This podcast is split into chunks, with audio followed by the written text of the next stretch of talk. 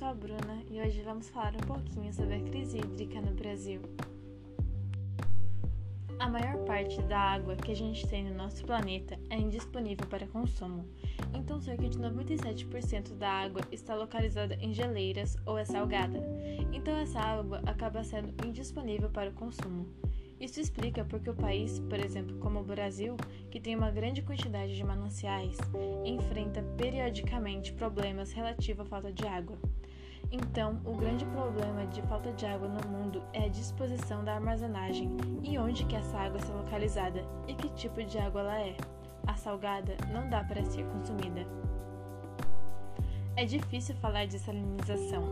É um processo de retirada de sal da água, ele não é um processo viável economicamente para você gerar abastecimento, porque custa muito caro e aí você não consegue realizar uma grande quantidade de água a ponto de você conseguir abastecer, por exemplo, numa grande cidade. Então, a distribuição de água no planeta faz muita diferença. Transportar água é uma atividade custosa, Abrir mão de mananciais para outros países, por exemplo, também é uma coisa que outros países não vão fazer. Então, uma má distribuição dos reservatórios do mundo é um dos problemas. Outro problema é a forma como essa água vem sendo tratada. Não tratada no sentido de tratada para ser levada até um determinado local, da forma quando ela vem sendo tratada como recurso. A gente utiliza água e polui muito da água que a gente poderia utilizar então boa parte dos mananciais estão infectados. Isso nos remete à questão da crise hídrica no Brasil. Em 2014, a região Sudeste, em especial, passou por um forte período de estiagem. Por que, que isso aconteceu? Por que, que a crise hídrica vai atingir o Sudeste com grande força?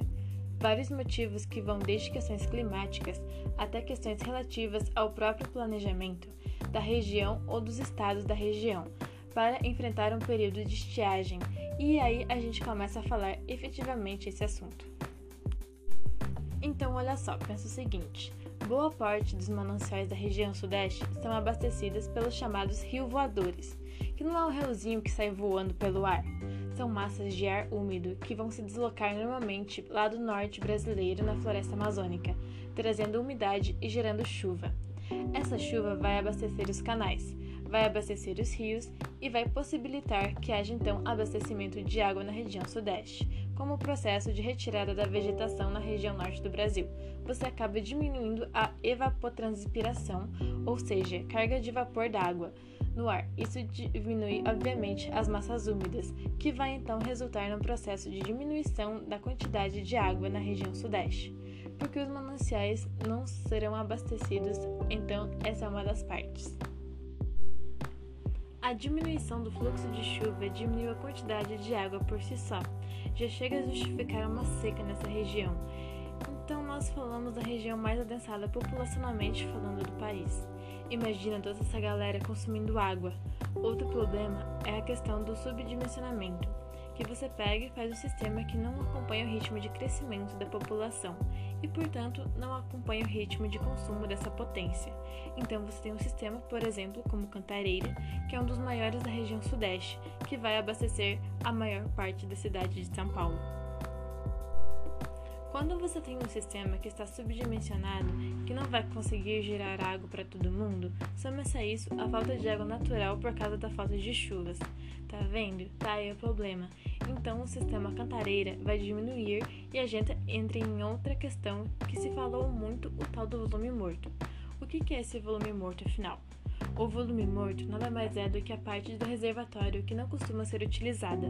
Então imagine, né? O reservatório ele tem vários níveis, ou se utiliza as camadas mais superficiais, conforme essas camadas superficiais vão acabando, você vai utilizando a de baixo. Então, o volume morto. Então, ele nada mais é do que a parte mais baixa, onde você vai ter que fazer um processo de canalização para bombear essa água. Qual é o resultado? A maior parte da população começa a utilizar uma água que é uma água, por exemplo, mais barrenta, né? Uma água que não vai ter as condições necessárias para o consumo. Então, não esquece também, aí voltando à questão do abastecimento, que a maior parte dos mananciais no Brasil estão localizados na região norte. Então, o que, que vai acontecer hoje? O Sudeste vai ter que se preparar melhor para isso. E isso não foi feito, né? Então a Sabesp, que era a empresa responsável por fazer as obras, acabou de certa forma negligenciando aqui entre aspas, né, deixando de fazer as obras necessárias para aumentar o abastecimento.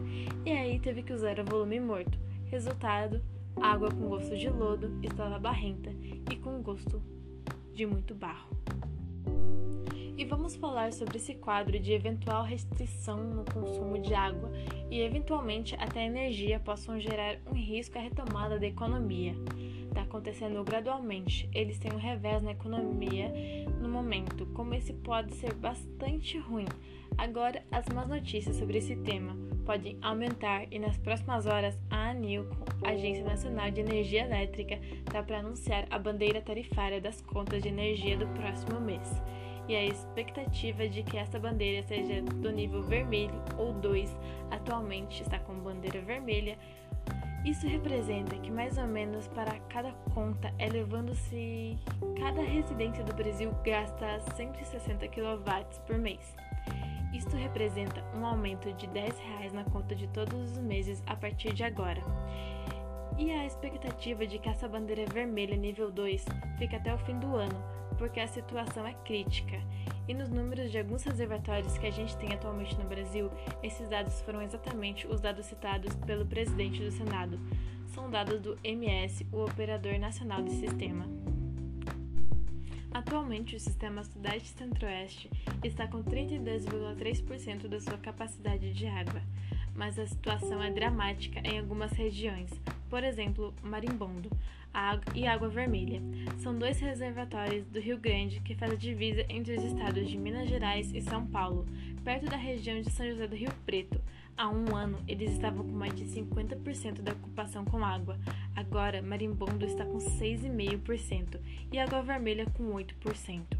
Nessa região, em São José do Rio Preto, foi anunciado há poucos dias o início de um rodízio de água, de um racionamento de água. A parte da cidade não vai ter água todos os dias da semana em Furnas. O reservatório mencionado pelo presidente do Senado, a quantidade de água disponível caiu de 67% há um ano para 37%. Eventualmente, são dois problemas fornecidos de água e energia elétrica, e a gente começa a ouvir a palavra racionamento sobre os dois produtos: água e energia.